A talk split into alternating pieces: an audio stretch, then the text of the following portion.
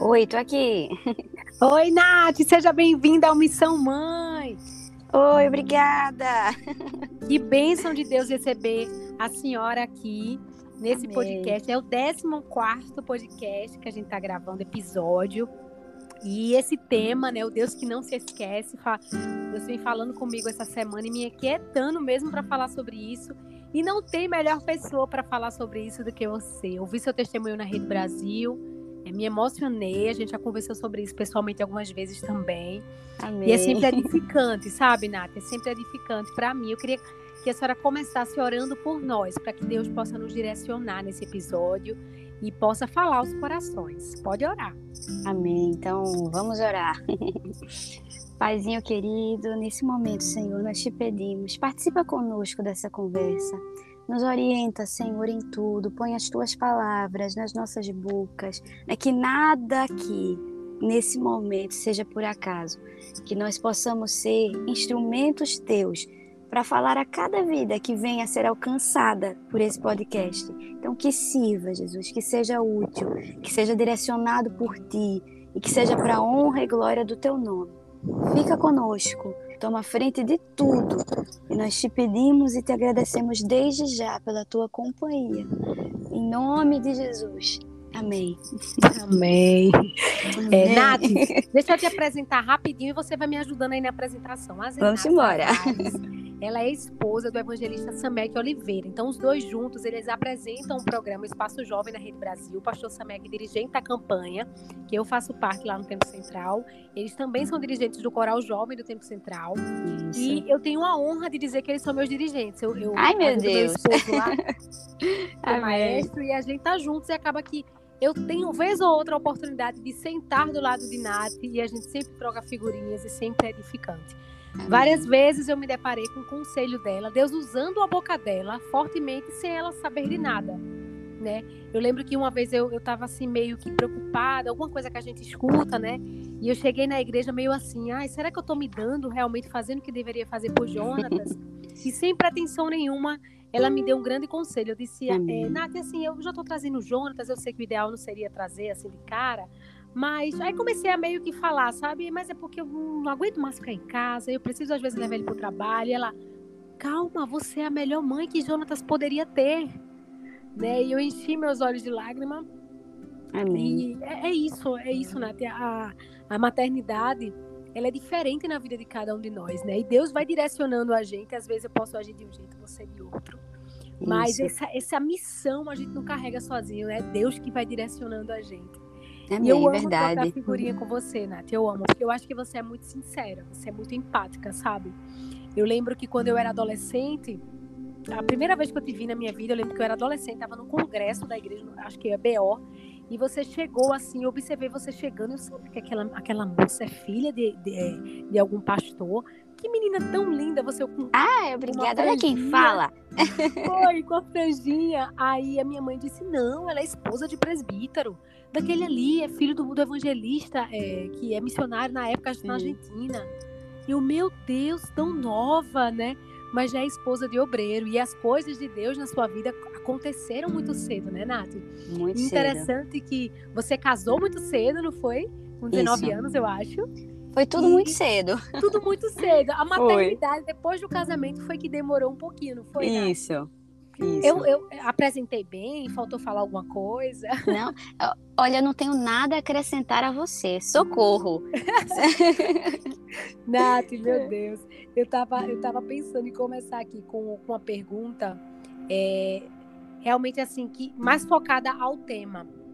O que é que você é, diria para as mães, as mulheres que estão é, assistindo, ouvindo esse podcast, que estão esperando em Deus, né? Entraram aqui para poder, de repente, ter um consolo, aumentar sua fé, talvez estejam tristes, aguardando uma gestação que ainda não aconteceu, é, ou que já tiveram até algumas perdas gestacionais e até agora não estão podendo comemorar o Dia das Mães como mãe, mas elas têm a promessa de que isso vai acontecer. O que é que você começaria nesse podcast falando para essas mulheres que chegaram até aqui? Eu acho que tu tocasse agora no, no ponto sensível.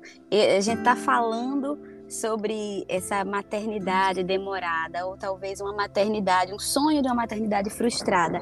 E coincidentemente, que a gente já vinha conversando sobre isso há algum tempo, mas coincidentemente, é, acho que vai sair agora é, pertinho do Dia das Mães, né? Eu não sei quando quando solta, se ainda antes do Dia das Mães ou se depois do Dia das Mães, mas costuma ser uma data mais sensível, né? Acho que para muitas pessoas.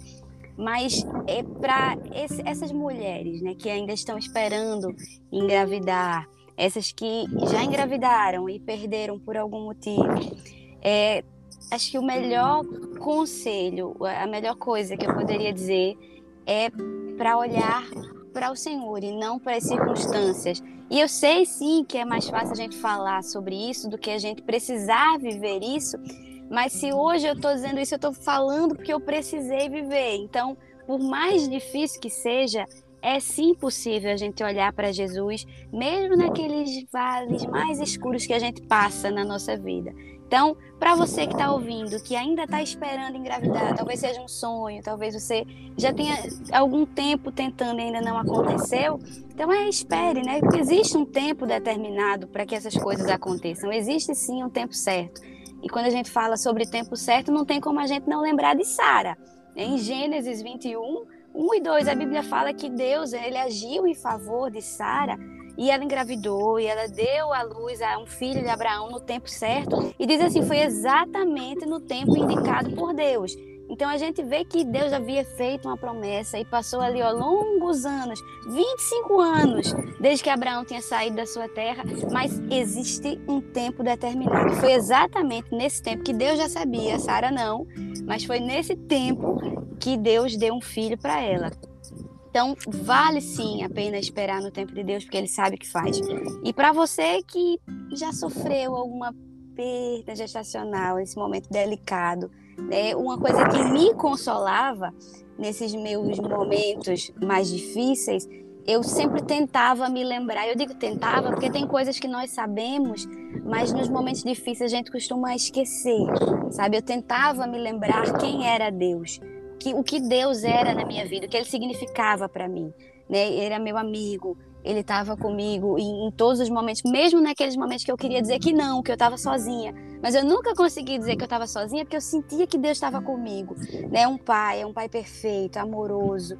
E que você pode ter muitas pessoas que se importam com você, que se preocupam com você, mas ninguém se preocupa e se importa tanto com o nosso bem-estar como Deus. Né? E ele se importa com as coisas que nos incomodam, com as coisas que nos machucam. Então, quando eu não tinha muito o que falar, eu costumava cantar. Tem aquele hino que diz assim: Deus sabe o que vai dentro da alma. Né? Ele ouve a oração suplicante, ele vê a sua angústia e ele acalma. Deus sabe, Deus ouve, Deus vê. Então, quando eu não tinha nem palavra para conversar com Jesus, para falar nada, eu começava a cantar repetidamente. Às vezes eu não conseguia nem cantar, mas eu colocava ali no meu telefone é, o, o, hino e repetia, repetia, repetia, e eu só chorava. E eu creio nisso. Eu creio que Deus nos ama. Eu creio que Ele não tem prazer no nosso sofrimento. Eu creio que tudo aquilo que nos acontece tem sempre um bom propósito. Né? E essa certeza de que eu era cuidada, de que eu era acompanhada, de que eu era amada, me fazia suportar os dias mais difíceis. Então eu acho que a palavra palavra é essa.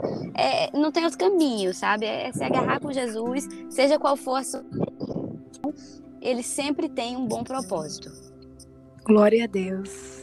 Glória a Deus, Nath. Conta um pouquinho como é que foi tua história, assim, depois de quanto tempo que você casou, que você, assim, liberou para engravidar, se você teve alguma perda gestacional, até Tina chegar, quantos anos foram de casamento, é, quantos anos você já tinha de casada, conta um pouquinho pra gente. Certo. Eu preciso, preciso fazer uma confissão, certo? Antes de responder essa pergunta. É que talvez eu seja a pior pessoa do planeta, ou eu esteja entre as piores pessoas do com planeta. Data. Com data. Eu sou terrível. Olha, é, eu até brinco, mas é uma brincadeira que é verdade, tá? Eu não sei o dia, nem o mês, eu não sei nem o mês que eu noivei, minha gente. Então, assim. É...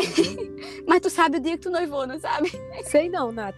Sabe não? Então tu tá do mês de fevereiro, agora a data Olha, não eu não sei nem um mês. Eu tava até brincando com o Samek que a gente gravou um espaço jovem falando sobre namoro e em um determinado momento que até fizeram um corte dele, é, eu falava assim, não, a gente fez 11 anos de casado e não, a gente não fez 11, a gente vai fazer 12. Então, assim, eu costumo errar datas e, e tempo, mas eu, eu fiz um esforço, assim, para tentar lembrar pelo menos o mais aproximado possível, certo? Uhum. É, dessa pergunta. Eu sei que eu casei em 2010, né? E acredito que. A senhora todo... tinha 19 anos? Eu tinha 19 anos, eu casei bem né? De novo, porque eu tive absoluta certeza, por diversas vezes Deus me confirmou e falou comigo. Então eu, eu casei sem a menor dúvida de que a pessoa que Deus tinha para mim era essa Mac que aquele era o tempo. Porque depois que eu tive certeza da pessoa, eu ainda fiquei indagando Jesus que não precisava ser naquele momento. Mas eu tive absoluta certeza que aquele era o tempo também. E a gente casou em 2010, né, bem novinhos, tanto eu quanto ele. E acredito que como todo casal, né, que, que casa, assim, já faz planos, né, planos de quantos filhos você quer ter, né, com quanto tempo de casamento você planeja ter filhos. E no nosso caso a gente planejava, assim, né, e combinava lá para os quatro, cinco anos de casados. E, e eu fico olhando agora para trás, fico, em coitada, acha que tem algum controle? É verdade. Plano, faz planos jurando, né, que tem controle sobre eles. Aí eu olho para trás e dou uma risada, assim. Né? Mas é natural que a gente faz, que a gente faça Os plano. nossos planos, é. E isso é natural, não tem nenhum problema nisso. Então a gente planejava assim, lá para os quatro, cinco anos de casados. Mas quando foi batendo assim por volta dos três, aí a casa estava ficando um apartamento bem pequenininho, mas parece que vai ficando grande, vai faltando alguma coisa. Então por volta dos três anos a gente já começou a ter vontade assim, né, de ter filhos e foi conversando. Só que essa história né, de dificuldades em relação à, à gestação, ela é um, uma história de longa data na minha família. Então, quando a gente decidiu, não, é, vamos, tá na hora da gente ter filho, vamos, vamos lá. Então, antes de qualquer coisa, né, antes de liberar, assim, eu fui logo no médico. Eu já conversei com ele, inclusive na época era o mesmo médico da minha mãe, e conversei com ele, né, que a gente estava querendo, planejando ter filho. Só que como ele já conhecia, minha mãe, depois de mim, teve cinco abortos. A minha tia também tinha tido um aborto. Minha avó também teve um aborto. Então, eu nasci, estou numa família com contexto né, de, de gestações complicadas. Então, sabendo disso, eu já fui no médico, pedi para ele passar para mim os exames comuns de, de, se passar e fiz os exames. E quando eu voltei para ele, que estava tudo certinho, que o resultado estava tudo direitinho, então a gente começou naquela batalha que eu nem sabia que seria uma batalha ainda, né, de, de ter filhos. Então, acho que depois disso, por volta de um ano, foi que eu tive o primeiro positivo. Então, até engravidar a primeira vez, depois que a gente estava é, tudo certinho, né, com os exames, eu acho que foi mais ou menos por volta de um ano. É como se a senhora tivesse mais ou menos uns quatro anos de casada, né? Exatamente, por, por uhum. volta de uns quatro anos de casados, isso. Valentina nasceu em 2017, então foi mais ou menos isso mesmo. A gente teve duas perdas. Né? A primeira foi mais. Eu descobri, assim, eu enjoei do nada, eu nunca enjoo. Nunca, nunca, nunca. Nem quando eu tô doente. Então eu já fiquei desconfiada e fiz um, um beta e o beta deu positivo. Então, a segunda vez eu também descobri, porque eu enjoei novamente, eu também nunca enjoo. E fiz outro beta e também deu positivo. Então foram duas perdas, mas foram completamente diferentes uma da outra. A única similaridade, assim, foi que eu descobri as duas, é, que eu descobri, né, que às oito semanas, quando eu fui fazer aquela ultrassom que a gente geralmente ouve o coração, quando eu fui fazer a ultrassom, eu descobri que as duas haviam parado de se desenvolver com seis semanas. Mas fora isso, foi tudo diferente. Né? O sentimento foi diferente uma da outra. A primeira vez que eu perdi Aí o médico disse que seria melhor que esperasse, né? Espontâneo, um aborto espontâneo. A segunda não, a segunda já fiz uma curetagem. Então, assim, é, em volta dessas perdas foram experiências completamente diferentes. Então, o que, é que então, você poderia destacar da primeira para a segunda? O que foi mais diferente uma da outra, Nath? A primeira vez eu tive um choque, né? Acho que ninguém. Apesar de que eu tinha uma pulguinha atrás da orelha, porque Deus havia falado, usado uma irmã para mim, Isso, eu nem pensava em ter filhos ainda. Eu era recém-casada. E ela, eu fui pegar uma farda né, na casa de uma irmã. E essa irmã estava lá, né? E disse assim: é, Deus está me inquietando para fazer uma oração pelo seu ventre. Eu posso? Eu disse: Pode. Aí ela orou, tudo bem. Passaram anos depois, mas quando eu engravidei, eu lembrei dessa oração. Então eu tinha uma pulguinha atrás da orelha de que poderia ser que alguma coisa não saísse como eu esperava. Mas a gente nunca espera perder. Nunca, nunca, nunca espera, nunca está pronto para isso. Então, essa primeira vez, apesar do susto, né, que a gente foi animado para fazer ultrassom, feliz, e quando a médica examinou que não tinha batimento, então o, o, mundo assim da gente desabou naquele momento. E eu lembro que estava perto de um EBO, estava em uma EBO, que eu lembro que era um dia que a União ia formar, né, junto com o coro jovem, que eu deveria estar na igreja, mas eu lembro que a gente, Samek, né, porque eu só fazia chorar, Samek ligou, disse que a gente não ia conseguir chegar, e eu fui para casa, chorei, chorei, chorei, chorei, chorei, chorei, chorei, chorei, até não aguentar mais.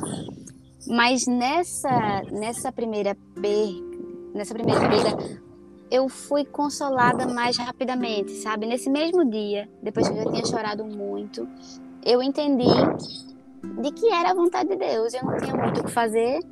Então, foi tipo bola para frente, né? Eu só esperei é, o, o que depois que a gente perde, eu soube pela ultrassom. Eu não tive nenhum sangramento, eu não tive nada diferente. Então eu tive que esperar agora o dia em que realmente aconteceria o abortamento. Esse processo é muito, muito ruim, é doloroso, porque você já sabe que não tem vida e você fica ali, né? É meio que é angustiante. Mas uhum. tudo bem, passou e eu já estava razoavelmente bem. A gente fica com aquela feridinha, mas eu já tinha entendido, estava tudo ok. E o Uma segundo. Pergunta, a senhora é, tinha anunciado essa primeira gravidez, a família, algumas pessoas? Ah, eu ou tinha. A gente, olha, a gente já estava esperando isso, a gente se planejava para isso. Então, a primeira vez foi uma alegria enorme. A gente contou para todo mundo no primeiro segundo que a gente descobriu, porque a gente não, não, nada em nenhum momento passava pela nossa cabeça de que não daria certo. Uhum, então, a gente gritou claro. os quatro ventos, assim. E foi, foi bem difícil. Eu acho que tão doloroso quanto a perda foi depois todo mundo me abordando, que eu não tinha contado para ninguém, então depois, ah, quanto tempo? E eu, eu perdi. Ter que justificar. Sabe, ter que né, justificar. Né? Então, e relembrador, isso, né? E, isso, e a gente vai vivendo tudo novamente. Então foi, foi bem, bem ruim. Então, da segunda vez que eu engravidei, eu já não contei para ninguém. Eu uhum. contei só para minha mãe e pro meu marido. E pro meu sogro, né? Meus sogros, meus pais e Samek. Só sabíamos a gente e minha cunhada. Então foi a gente tentou manter em, segredo só porque a gente já sabia o que a gente tinha passado na primeira, depois de ter que justificar para todo mundo. Então, da mesma forma, fui fazer ultrassom no mesmo lugar, com a mesma médica, nada anormal, nenhum sangramento, nenhum tipo de, de coisa que indicasse que teria algum problema. E a gente descobriu da mesma forma que o coração não estava batendo. E dessa vez eu já tinha voltado para o médico, né? Eu, depois que eu perdi a primeira vez, eu passei um tempo sem, sem querer engravidar, né, pra digerir assim, o que tinha acontecido e descansar mais um pouco. Então, quando a gente decidiu que estava na hora de voltar a tentar, eu voltei no médico, pedi mais exames para ele, fiz os exames e foi quando a gente descobriu é, a trombofilia. Então, eu já sabia o que fazer caso engravidasse novamente. Então, a gente engravidou novamente comecei e descobri muito cedo, acho que eu estava com três semanas, tanto que não dava para ver nem o, o, botãozinho, né? A gente só via o saco embrionário, mas não via nada. Então esperei, já comecei rapidinho com as injeções, com os medicamentos.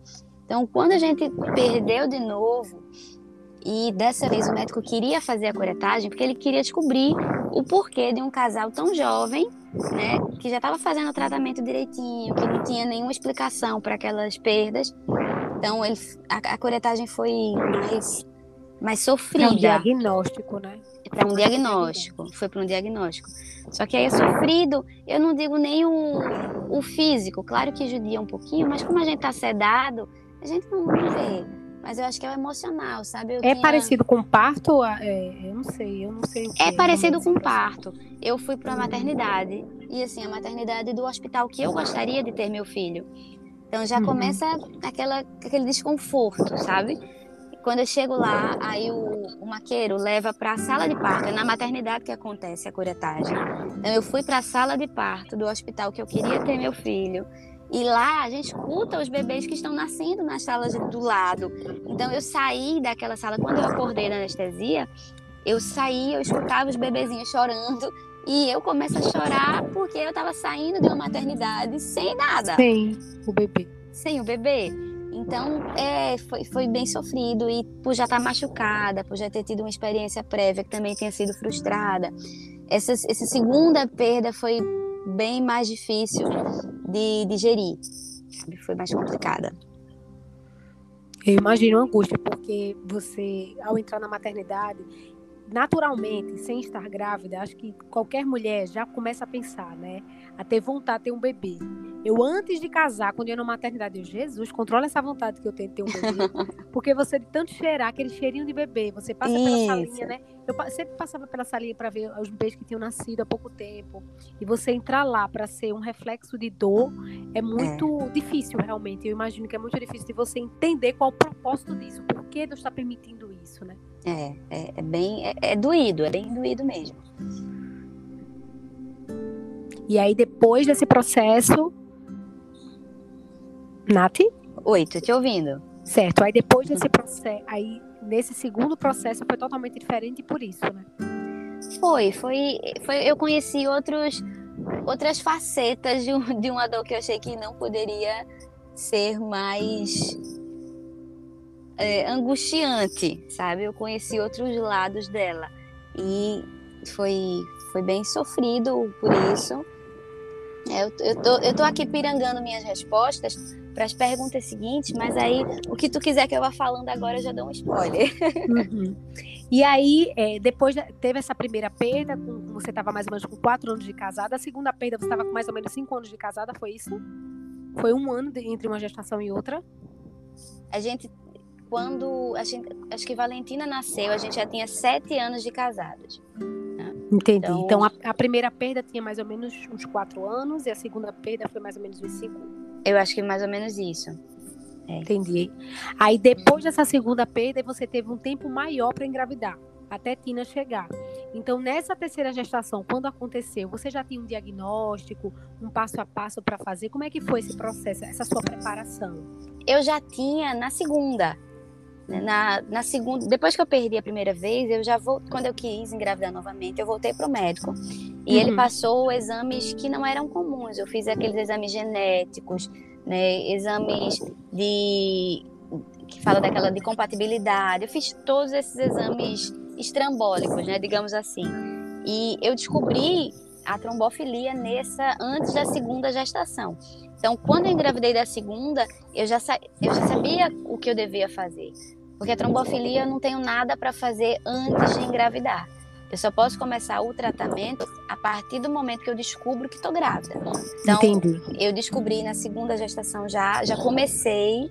No dia que eu descobri o beta positivou, eu já comecei com as injeções e bem cedinho mesmo. Então, nessa segunda gestação, se eu estava me confiando em, em tratamento ou em medicação, eu tive essa lição de que não seria médico, que não seria é, medicamento, que não seriam injeções que me daria meu bebê. Eu aprendi isso depois que eu perdi o meu segundo. Que acaba que a gente vai confiando, né? Não, agora eu tô Com fazendo certeza. tudo certinho, não tem Agora eu sei errado. o caminho.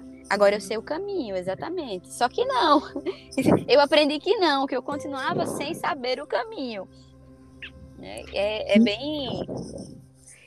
Ô, Nath, e dessa vez você não sofreu com a questão de ter que justificar ou de explicar. Você voltou para a igreja e as pessoas nem sequer sabiam o que é estava acontecendo. Então, de certa maneira, você não tinha que estar tá se explicando, né? Mas acaba foi uma dor que... que você sofreu meio calada, né? Acaba que depois eh, as pessoas souberam da mesma forma, só que já souberam quando eu perdi. Porque quando, como eu precisei fazer uma curetagem, então eu precisei ficar um, um pouco mais ausente das atividades. Então o SEMEC precisou justificar e pediu oração, né, que a gente tinha perdido novamente e tal. Só que aí como as pessoas já souberam que eu já havia perdido, então é, evitavam fazer algum comentário, né? Graças a Deus por isso. É bom não fazer de assim de ah, não, que pena, ou não, quanto tempo. Quando chegava para falar, meio que ignorava o assunto, dava uma palavra assim de, de ânimo, o que para mim era excepcional, era maravilhoso eu não precisar ficar tocando naquele assunto, porque ainda me doía em todos os aspectos. Então, precisei justificar sim, mas foi nessa parte, nessa questão da, da abordagem das pessoas, foi um pouco menos horrível, porque elas já souberam que eu já havia perdido, e não que eu estava grávida. Uhum. E qual e assim uma dica, né, para quem, por exemplo, nunca passou por isso como eu, como a gente ajudar uma amiga ou uma colega que de alguma maneira a gente descobriu que ela perdeu o bebê ou quando ela mesmo chega para contar. Eu acho que nesse momento a gente tem que ter, a gente fica muito tensa. Eu particularmente eu fico muito tensa. Então assim, até, por exemplo, eu tô com um bebê, né? Então eu fico, não sei se eu evito falar sobre meu filho, sobre a maternidade, porque quando a gente tá grávida, ou quando a gente sabe que a pessoa tá grávida, você começa a falar logo da maternidade. Ai, que bom, fazer quantas semanas, ah, eu passei por isso, por aquilo. Não, não, não, não, falta assunto, né? E quando a pessoa diz que perdeu, aí você tem que reencontrar ela mas ao mesmo tempo fica aquela dúvida, né? Eu não posso mais falar da maternidade para não lembrar, mas ao mesmo tempo eu falo sobre o quê, para ela não achar que eu não quero falar, Sim. Estou excluindo ela. Aí fica aquele na minha cabeça dá um nó assim que eu não sei como ajudar. mas eu acho que é normal, é porque realmente é uma situação muito delicada. Né? E assim, se a sua amiga chegar para você, né, e te falar isso, né, que ela tá no nesse caso esperando para engravidar, né? Ou já Não, essa, perdeu? essa semana eu fiquei sabendo de duas amigas que perderam. E tem algumas certo. que eu sei que estão na, na espera para engravidar. Certo. Então, acho que perderam é é uma situação, eu vou falar, eu sei que é muito pessoal, cada, é muito particular, que cada pessoa né, que passou por isso possa tem a sua opinião e possa discordar da minha de alguma forma. Mas assim, na, no, na minha percepção, é uma situação que falar não costuma ajudar. Entendeu? Então, se ela uhum. perder um bebê e você sabe que ela perdeu um bebê, então você vai orar por ela, que eu acho que é uma dor que só Jesus realmente pode é, sarar, pode sanar. Depois que eu perdi o meu segundo, que eu fiquei completamente é, desesperada, completamente desesperançada, por mais que as pessoas viessem tentar me animar de alguma forma, eu só consegui é, voltar a ter esperança de alguma forma, ou voltar a viver normalmente, ou esboçar alguma, alguma reação genuinamente feliz quando Deus falou comigo pessoalmente foi quando virou minha chave, assim. Mas antes disso, não tinha nada que ninguém pudesse falar ou fazer que me fizesse Fosse sentir melhor. Né? Não, não tem, não tem nada. Mas tá, mas aí minha amiga perdeu, eu não vou fazer nada? Não, faça. Ore por ela, ore para que Jesus tenha misericórdia, para que ele marque um encontro também, para que ele estanque, né, aquela aquela dor. Mande mensagem, manda um versículo, né? Lembra que Deus não abandona a gente, que ele continua conosco, mesmo nos momentos difíceis, que ele não perde o controle, que ele tem propósitos perfeitos em tudo que ele faz. Às vezes você não tem o que falar, manda um hino, manda um hino bonito, um hino que, que ela possa ouvir, sabe? Eu tenho minha playlist pessoal de, de sofrimento. Esse que eu já falei, esse Deus sabe, Deus ouve, Deus vê, é maravilhoso, sabe? Manda aí, é, manda um bolo. Boa dica. Sabe? Manda um chocolatezinho. Se disponibiliza para ajudar em alguma forma, é, em qualquer coisa que seja necessário. Às vezes a gente quer, se preocupa tanto em falar, falar, falar, mas às vezes uma, uma ação, sabe? Um, não, ó, Mostra que você está preocupado. Exatamente, que você se importa. Então, só da gente sentir, saber que tem alguém né, que se importa genuinamente conosco, que está ali do nosso lado, a gente sabe que está orando né, por nós, que, que a gente pode contar quando nos sentirmos um, um pouco é, mais prontos para falar sobre isso, né? É, eu mesmo querendo às vezes, eu não, não costumo entrar em detalhes, sabe? Se eu sei que uma pessoa perdeu um bebê, eu não costumo entrar em detalhes, eu não costumo perguntar, né, a, o que aconteceu, o que foi, mesmo que às vezes eu queira, às vezes eu quero para ajudar, não para exatamente xeretar, mas para ajudar, para saber o que aconteceu, para ver se eu posso ser útil com alguma das coisas que eu já passei. Mas eu lembro que eu particularmente não gostava de falar.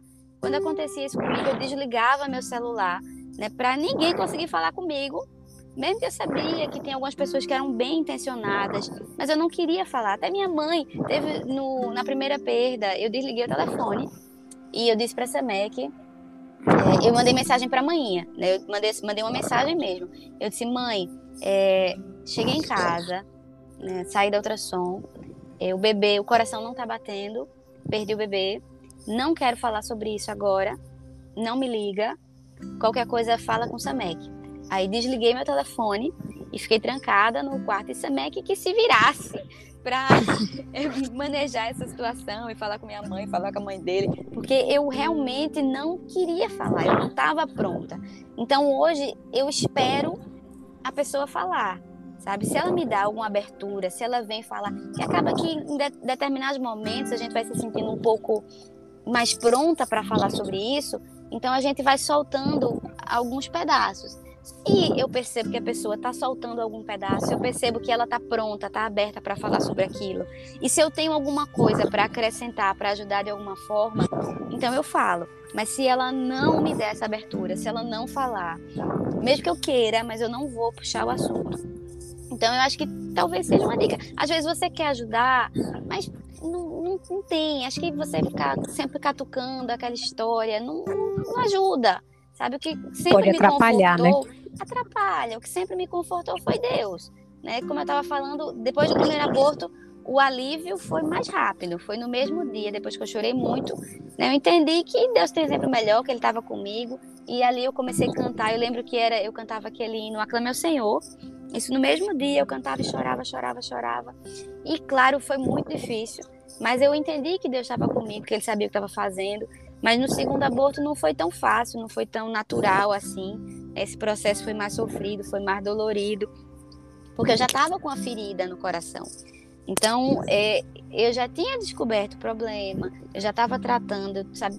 Tinha certeza que daria certo, né? E não deu, e ainda teve a curetagem. Então, eu passei por vários estágios. Uma tristeza muito profunda, que eu saía para os lugares e às vezes eu me forçava a rir. Literalmente eu me forçava a rir.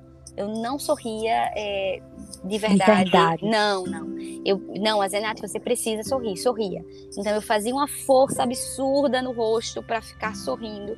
Mas eu não tinha vontade de sorrir, eu não tinha vontade de cantar, eu não tinha vontade de comer. Então eu passei nessa fase da tristeza profunda. Depois eu fiquei com muita raiva porque eu via pessoas que não, não nem queriam, nem queriam engravidar e engravidava assim no piscar de olhos e eu ficava assim é, questionando, encrencando com Deus, porque é comigo que estava querendo, que estava tentando fazer tudo direitinho, era tão difícil. Então passei por essa frase, por, por essa fase de encrencar com Deus assim, passei por uma decepção também muito grande. Depois eu passei por uma fase que foi a que perdurou que foi a de frustração extrema, de completa desesperança do, do futuro. Né? E, mas eu tentava né, sempre lembrar que quem é Deus? Quem é Deus, Renata? Deus é pai. Né? E que, o que é que um pai faz? Um pai ama. Um pai se importa. Então não é para me matar, tem um propósito. Em alguns dias né, que, que essa essa verdade, ela simplesmente desaparecia do, dos meus olhos, porque eram dias mais difíceis, dias que eu estava mais aperreada.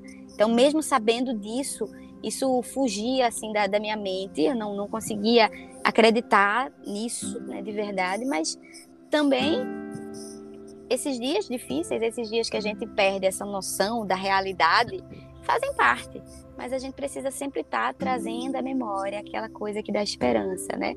Sempre que você, é pelas dificuldades, pelas dores, sempre que o coração da gente, né, desanimar, a gente precisa forçar literalmente o coração a lembrar, né, desse fato que Deus ama, que Deus vê tudo que a gente passa, que ele se importa com, conosco, que ele não tem prazer no nosso sofrimento e que existe um propósito, que é sempre um bom propósito.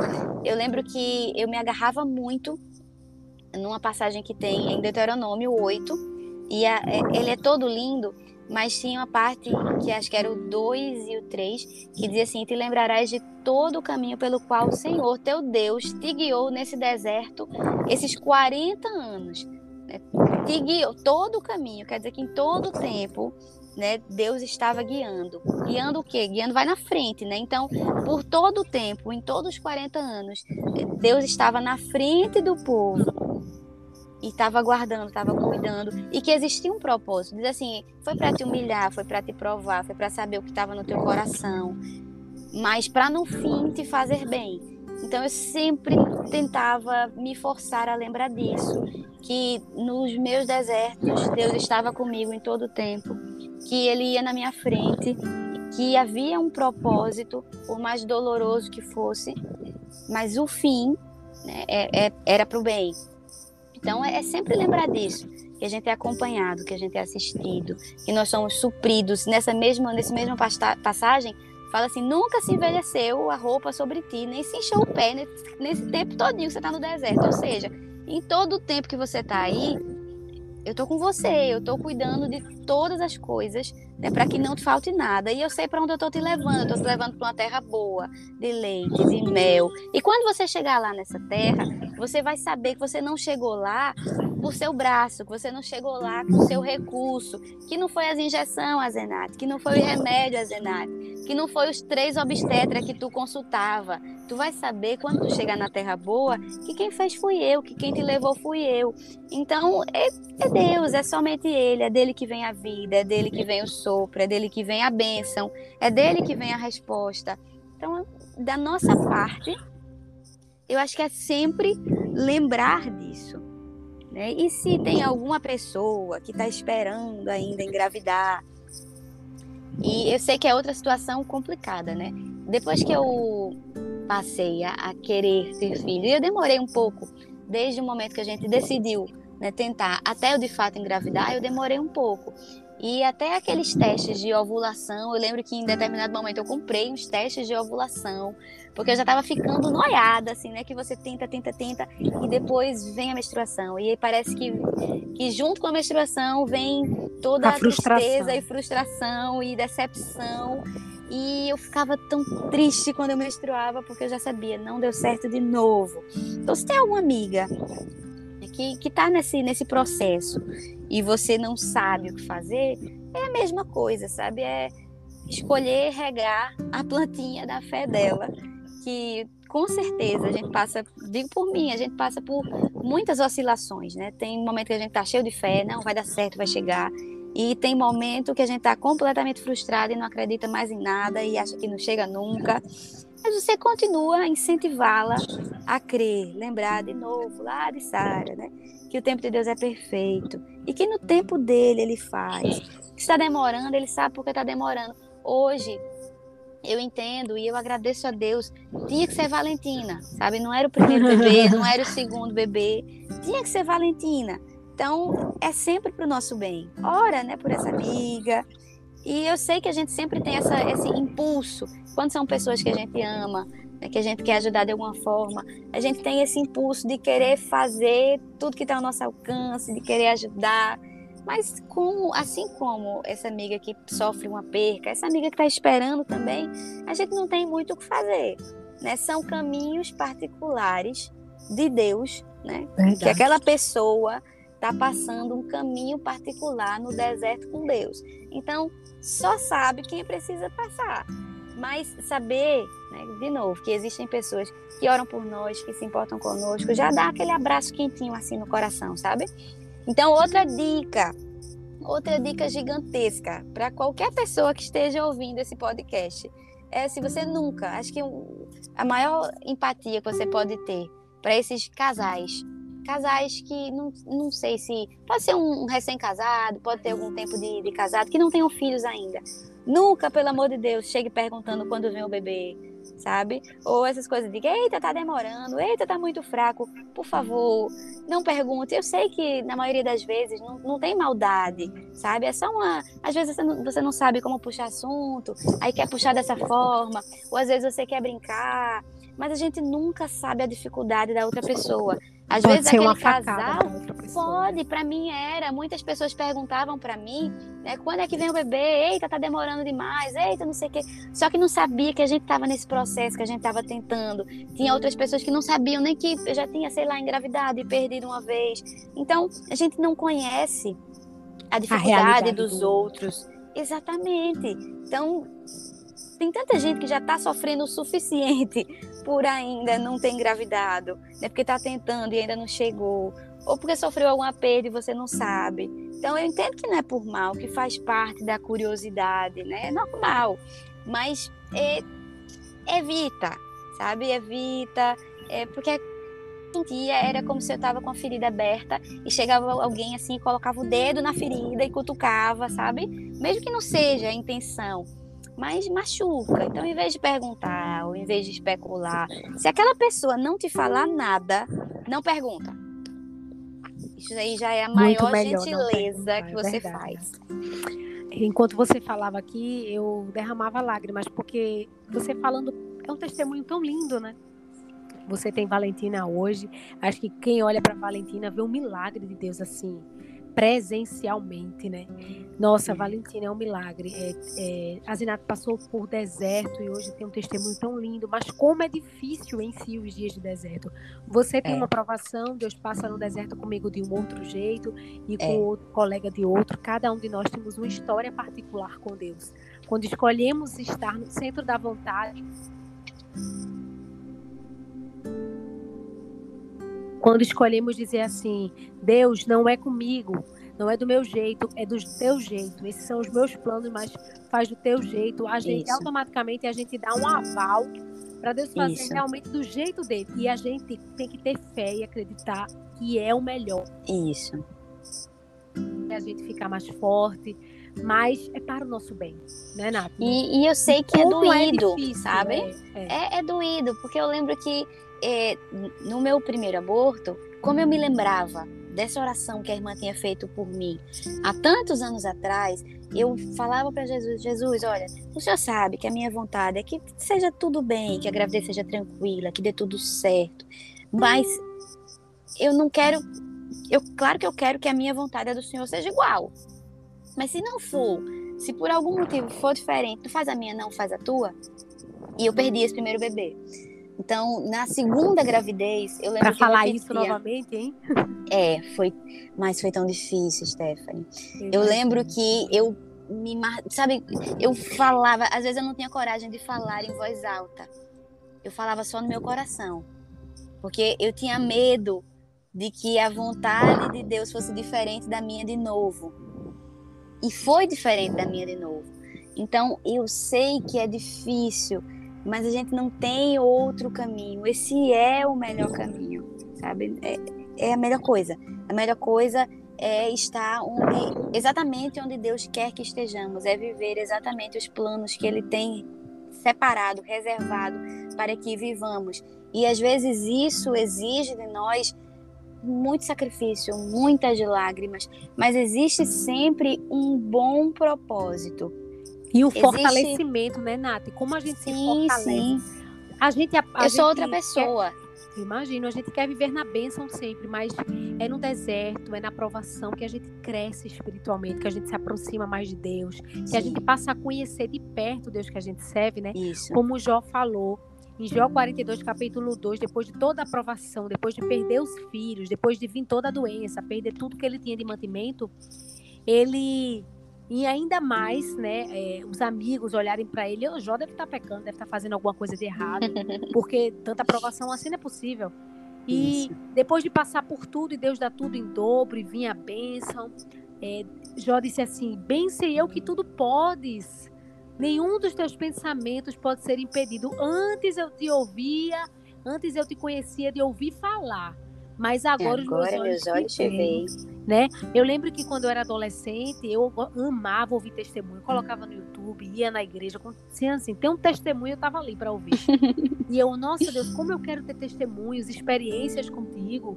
A gente não é sabe nem o que pede, né? A gente não sabe nem o que pede. Fui eu mesma que pedi. É. Eu, muitas vezes eu, vi, eu vivi uma experiência, uma situação que depois se via como testemunho, que durante a aprovação Deus me fazia me lembrar desse pedido Isso. que eu fazia com ele. É, é, totalmente diferente eu ouvir o seu testemunho e eu passar por algo parecido. Isso. A é gente é cresce muito. E, e ô, Nath, depois dessa segunda perda, como é que foi a gravidez de, de Tina? Demorou assim mais uns dois anos? Foi ou mais um ano para você engravidar? Demorou mais um pouquinho, porque eu ficava meio traumatizada, assim, sabe? Eu precisava de um tempo né, para poder digerir aquilo com mais tranquilidade. Só que depois de Valentina, eu nem planejei mais. Eu fiquei numa. Depois que eu passei por todos aqueles estágios, né, da tristeza, da raiva, de, de brigar com Deus, de, de encrencar, e depois eu fiquei numa fase que durou mais, que foi a fase da frustração. Então, eu estava completamente frustrada. Eu me encontrei numa, numa situação que eu nunca tinha vivenciado antes. E glória a Deus, depois daquilo, também nunca voltei a viver. Foi uma situação horrível. Foi quando eu não conseguia mais sonhar, eu não conseguia mais planejar, eu não me via mais como mãe, eu não achava que eu seria um dia mãe. Eu lembro que é, depois que eu que minha cunhada engravidou, né, eu estava grávida e foi numa época que eu estava grávida do segundo também. Então, é, Gabriel nasceu em setembro, dia 11 de setembro, e no dia 30 de julho eu estava fazendo. Essa data eu lembro. Olha, acho que é uma das únicas datas que eu lembro. Foi dia 30 de julho eu fiz a minha curetagem. Então, eu fiz a curetagem e Gabriel nasceu um em setembro. Em setembro, bem pertinho, bem pertinho mesmo. E eu lembro que quando ela entrou em trabalho de parto, né, Tiago tinha, que é o, o meu cunhado, ele tinha muito trabalho ainda no dia, foi inesperado, ela tava, tinha agendado a cesárea, só que ela realmente entrou em trabalho de parto naquele, naquela madrugada. Aí Tiago ligou para mim para que eu fosse para lá porque ele tinha ainda as coisas para resolver do trabalho, então ele precisava que eu fosse ficar com ela até ele conseguir voltar para casa. E aquela coisa, né, sabe que a gente enfeita a maternidade, então ele, quando ele terminasse de trabalhar, ainda ia pegar as coisas da maternidade, aquela coisa toda. Então eu fui para lá, eu lembro que eu cheguei na casa dela, acho que eram umas 5 horas da manhã, e eu fiquei com ela e fazendo, eh, esquentando né, a compressa, fazendo massagem e ajeitando a mala, ajeitando o cabelo dela, ajeitando a malinha de Gabriel, porque como tinha sido inesperada, as coisas ainda não estavam completamente prontas. Então eu passei assim um intensivão de 5 horas da manhã até fui direto de lá para a maternidade com ela no finalzinho da, da tarde. Gabriel nasceu, eu acho que por volta das 9 horas da noite. E eu fiquei essa. Depois que ele nasceu, a gente ainda ficou lá, chegou a família, foi aquela festa. E eu cheguei em casa, eu acho que por volta da uma e pouca da manhã. Então eu passei esse, esse dia de 5 da manhã até uma e pouca da manhã do outro dia, nesse intensivão. Lembro que quando eu cheguei em casa, eu fui tomar banho, deixei Samek no quarto, nem falei nada com ele. Aí fui pro chuveiro, liguei o chuveiro para ele não me escutar chorando. E eu chorei, chorei, chorei, chorei, tudo que eu tinha para chorar. Mas eu estava chorando porque foi a primeira vez que eu percebi que eu não conseguia mais me imaginar vivendo aquilo. Eu estava tão frustrada, eu estava tão decepcionada, que eu tinha certeza que aquilo nunca ia acontecer comigo. Então, quando você não consegue nem sonhar, sabe, eu tinha atingido um novo estágio. Eu não conseguia mais nem sonhar com aquilo. Aquilo não era mais realidade para mim. Então foi quando essa ficha caiu e eu fiquei completamente assim arrasada. E de, depois disso eu só sobrevivia, mas eu não me imaginava mais como mãe. Então eu vivia o tempo inteiro frustrada, o tempo inteiro triste, mesmo quando estava sorrindo, o tempo inteiro machucada, o tempo inteiro, sabe, sofrendo. Foi um período muito, muito, muito. Acho que foi um dos piores, se não o pior período da minha vida. Foi esse momento da frustração e decepção extrema, o momento que eu não conseguia mais sonhar. E lembro que eu sobrevivia até um dia que minha mãe né, ligou para mim, ia ter o aniversário do ciclo de oração da, da comissão, né, que ela cuidava na época, e ela me convidando para ir para o aniversário. E eu já tinha ido para outros aniversários e Deus não estava falando comigo. Tem aquele momento que a gente quer que Deus fale e Deus não fala. Então, eu passei tanto tempo. É nesse mesmo que ele fica bem caladinho.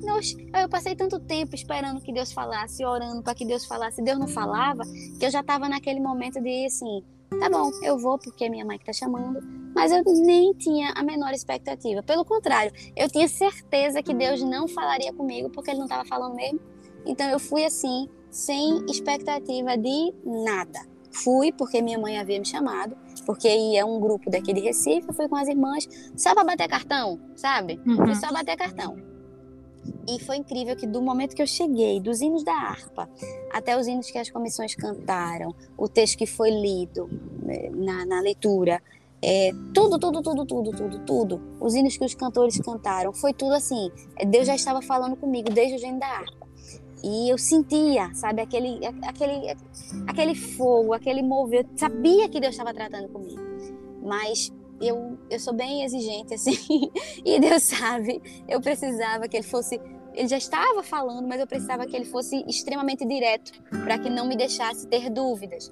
Então, quando chegou na hora da palavra, quem trouxe a palavra foi o pastor naquela tarde. E foi completamente para mim, assim, sabe? Foi falando de Raquel. Raquel chora pelos seus filhos, não quer ser mais consolada, mas Deus diz a esperança para o teu futuro, a esperança para tua descendência. Reprima a voz de choro. Foi nessa leitura, assim, foi, olha, foi tremendo. E Deus usava fortemente o pastor para mim. E eu chorando, chorando, chorando, chorando e ainda questionando Deus. Deus, fala comigo, diz que é para mim. E teve um momento que o pastor disse: será que é preciso Deus lhe chamar pelo nome? E eu pensando só, precisa, Jesus precisa, você sabe que precisa. e nesse momento, então, Deus usa o pastor e o pastor me chama pelo nome, Azenate. E o pastor me chama e começa a falar assim, né, perto do meu ouvido, é, palavras realmente de Deus para mim. E foi ali que Deus me fez a promessa de que me daria um fruto, que aquele fruto viria com saúde, que viria com força, e depois daquele dia, daquele ciclo de oração, quando Deus me falou, reprime a voz de choro, que ia me dar alegria. Olha, é incrível, é incrível. Se, se a gente não tem uma explicação, não foi uma coisa é, é que foi acontecendo aos poucos, foi instantâneo. É como se Deus tivesse chegado e tivesse apertado um botão, sabe? E, e aquele, todo aquilo que eu estava sentindo, tudo aquilo que estava me oprimindo, ficou ali naquela tarde. Depois de ali eu saí diferente. E um ano depois eu volto ali naquele ciclo de oração, de novo no aniversário, já grávida, de acho que nove meses, acho que eu já estava, bem pertinho de ganhar, oito, nove meses. Então, assim, depois que Deus me prometeu, Deus fez com pressa, né? Porque um ano depois eu estava quase ganhando o bebê. Então, é, Deus fala e Deus cumpre. Glória. E é, é lindo trabalhar de Deus. E como foi viver essa, essa terceira gestação? Né? Você já tinha ouvido Deus falar isso, do fruto? Você sentia que era diferente? Você tinha mais segurança que ia dar certo? Até a chegada de Tina? Olha, eu sou bem sincera, eu, eu trabalho na sinceridade, certo? É, eu queria dizer que sim, que eu tinha segurança, que sim, que eu não, não tive nenhum momento de, de oscilação, que eu não fiquei com medo, mas não. Eu tive medo sim, a gente sente momentos, muito medo naturalmente, né? oxe, né? Cada exame, momentos, cada ultrassom. Oxe, exatamente. Houveram me- momentos assim que eu tremi na base. E um deles foi quando eu fui fazer a ultrassom de oito semanas. Porque nas hum. outras duas gestações eu descobri nessa ultrassom. Traumático. Então eu passei o dia inteiro assim, aflita. A ultrassom estava para o final da tarde. Acho que por volta das quatro horas, uma coisa assim. E eu fui na mesma clínica, né? Tudo direitinho. E eu passei, assim, acordei bem cedinho nesse dia.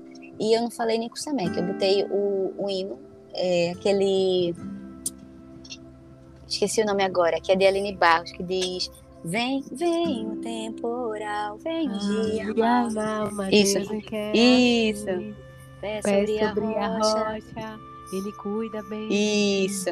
É, é, tava ele e tava Oceanos, entendeu? É, foi repetidamente até a hora do meu de sair, de me arrumar para ir para o consultório, foi repetidamente esses dois hinos.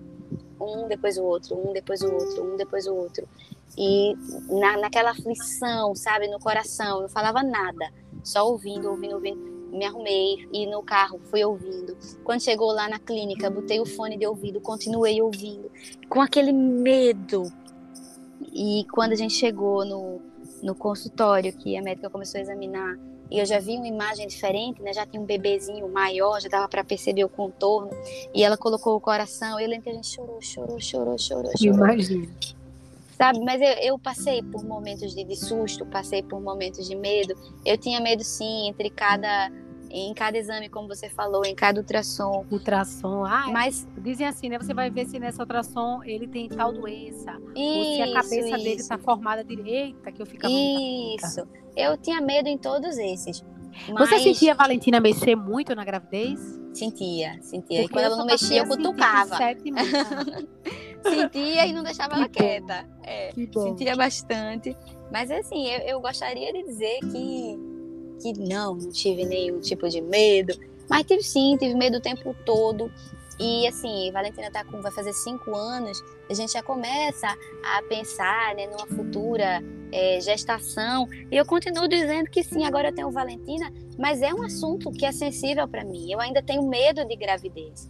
É, talvez para uma pessoa seja um, assunto normal, que seja tranquilo, que não tenha nenhum problema. Você tem Mas uma gravi história com isso. Gravidez para mim significa aquele mar, né, no, no dia da, da, tempestade. Aquela a, guerra, né, Aquela guerra. Espiritual. Isso é a, as ondas se levantando, é o vento contrário. Isso para mim é gravidez. Mas o, o que eu aprendi foi que eu não preciso é, ter essa segurança em mim, tá tudo bem eu só preciso sempre que eu tiver com medo, sempre que o, o pavor quiser dominar meu coração, eu preciso me lembrar de olhar para Jesus. Só. Ô, Nath, é, como é que foi no momento? Foi cesárea ou foi normal seu parto? Cesárea. Foi acho. cesárea, foi. No, no, momento em que Valentina nasceu, que você viu ela sendo tirada de você, como é que foi esse momento na sua vida? De, depois de tanto esperar, depois de tantas promessas, porque para mim foi o momento mais incrível da minha vida. Como é que foi para você esse momento? Mas é, para mim também. Eu acho que quando a gente esse momento do, do nascimento, do parto, é um momento ímpar, sabe? Foi sim, para mim foi o momento mais incrível da minha vida. Foi quando eu consegui é, pegar nos braços a, a, a promessa, a promessa de Deus materializada nos meus braços sabe? Eu conseguia palpar, segurar. Às vezes Deus faz as promessas e fica aquela coisa mais é, abstrata. Eu tive esse prazer, esse privilégio de agarrar minha promessa, de morder minha promessa, morder até hoje, morder a bochecha dela assim. Ela é sabe? muito linda. É, então, assim, é, é fora do, do comum, é surreal foi é, para mim também foi um momento assim incrível. E eu imagino para você, né? Quando você viu assim tirando, que a disse, é saudável, tá é. forte, é. tá bem, e você e eu lembro que eu me derramava em lágrimas assim, é. só agradecendo a Deus. Isso, exatamente. E aí você teve a experiência na maternidade de forma com sua filha, de alegria, Graças de a Deus. casa. É. foi. Graças a Deus foi, foi mais. Depois do parto, é porque a minha gravidez foi muito sofrida. Né? A gente fazia toda semana, além do medo que acompanhava o tempo todo, mas a gente fazia toda semana, uma semana era exame de sangue, né, para checar as minhas taxas, que geralmente a progesterona era baixa, o ferro era baixo. Tive que tomar algumas vezes aquele ferrozinho na veia, porque o oral não estava fazendo efeito. Aí, assim, era uma semana exame de sangue, outra semana ultrassom. Uma semana exame de sangue, outra semana ultrassom. Toda semana eu estava no médico. Então, assim, foi muito conturbada. E as injeções, e os remédios. Era muito agoniado. Então a gravidez foi mais sofrida, mas do parto em diante foi só foi vitória. Foi o tempo de cantar, né? Foi o tempo, o tempo de cantar. De cantar chegou. O parto foi maravilhoso. Mudar a playlist. Foi, foi. Obrigada, foi, foi. Senhor, né? Isso, isso. Depois do parto foi tudo perfeito, maravilhoso, tranquilo. Foi calmaria. E eu acho que assim, muito mais, assim, acho que você é uma pessoa muito mais agradecida, né? Sim. Porque você esperou muito mais a bênção e lutou muito mais por isso, né? Tem um sabor. Eu, todos os filhos, né? Tem, são, são o amor da vida da, das mães. E da todos mãe. eles têm uma história, todos eles são especiais, todos eles são amados, todos eles são esperados. Mas quando a gente passa por alguns momentos desses, assim, quando a gente passa por uma dificuldade dessa, tem um, um gosto diferente, é, sabe? É, com certeza. Ela, Valentina não é só minha filha. Valentina é para mim um lembrete diário que anda, que fala comigo, que me faz raiva de vez em quando, mas que ela me lembra diariamente, assim, que Deus está comigo, que o, o que Ele fala ele cumpre, de que ele tem um tempo perfeito para trabalhar na nossa vida, que hoje eu entendo. Eu lembro que no segundo aborto, como fez a curetagem, é, que foi para o, o, exame, fui fazer a análise, eu descobri que era uma menina que eu tinha perdido. E eu sempre tive um sonho de ter uma filha menina, porque eu tenho dois irmãos com a diferença de idade bem grande, então eu ajudei minha mãe com eles. Então, quando eu soube que eu tinha perdido uma menina, além de ter perdido, ter perdido uma menina que eu queria tanto, aí foi, foi mais uma facadinha, assim, sabe? Então, é, quando Valentina, quando eu olho para Valentina, eu entendo que Deus é perfeito, Deus é detalhista, Deus tem o tempo perfeito para que as coisas aconteçam. E que há uns anos atrás, quando eu achei que eu estava pronta, que era naquele momento, hoje, olhando para trás, eu entendo que não, que eu não estava pronta, que eu precisava ainda é, ser moldada. E Deus foi trabalhando em mim, foi trabalhando no meu coração, foi trabalhando nas coisas que eu acreditava, no que eu achava, foi me dando essa certeza de que era Ele quem fazia e só Ele, e que não tem nada que eu possa fazer né, para apressar o, o, o, propósito dele, que vale a pena sim esperar, porque ele sabe o que está fazendo. Amém, Nath, amém. É, eu recebi algumas perguntas da caixinha que eu abri lá no Instagram, mas uma me chamou a atenção é inclusive de uma componente é, do Coral Jovem. Ela disse, Steph, eu sempre tive vontade de perguntar isso a Nath e nunca tive coragem, então pergunta tu. Ela disse assim, ela disse, Steph, pergunta a Nath como é que é para ela, depois de tudo que ela passou até chegar a Valentina, como é que é para ela pensar em um segundo filho. Ela tem essa coragem de querer enfrentar de repente algo para ter um segundo filho? Como é que ela, ou, ou, por receber Valentina e ver que foi Deus, ela teme menos e acredita mais que quem faz tudo é o Senhor? Como é que é essa questão de um segundo filho para uma mãe que tem dificuldade em engravidar? De novo, eu trabalho na sinceridade. Eu continuo, eu gostaria de dizer que não, que eu não tenho mais medo, Por que isso eu já que entendi, você está aqui. É, que já entendi que Deus está sim no controle de todas as coisas, que eu não preciso temer. Sim, eu entendi que Deus está sim no controle de todas as coisas. E que, que claro, eu não preciso temer, mas eu entendo que eu sou ser humano e por ser ser humano, por ser frágil, por não, eu já entendi que eu não tenho controle de absolutamente nada na minha minha vida. E não ter controle, gente, é assustador. Mesmo sabendo é que o controle não está comigo, está com Deus e que Ele trabalha de forma perfeita, mesmo assim eu não consigo anular as coisas que eu sinto. Né? Eu entendo que Ele está trabalhando, eu entendo que Ele não improvisa, né? que Ele não precisa de rascunho, que Ele não erra, que eu posso confiar, que eu posso descansar. Mas mesmo assim, por ser carne, por ser osso, eu continuo, eu tenho sim, tenho, tenho medo né, de, uma, de um segundo filho, sei que é, nos nossos olhos já está chegando o tempo, né? Valentina vai fazer cinco anos, está chegando um tempo bom, mas eu continuo com medo. Mas eu acho que até um certo ponto o medo é, é saudável, ele me lembra de que não. Isso, que não é a Zenate, que não é o médico de Azenate, que não é o remédio de Azenate, que não são meus planos. Me lembra que eu sou altamente dependente de Deus, que tudo que eu venha a alcançar ou a conquistar na minha vida não vem de mim, não vem do meu braço, vem dele. Então, eu continuo sim, eu tenho sim medo, mas eu já entendi que, é, mesmo com o meu medo, eu tenho em quem me, me apoiar.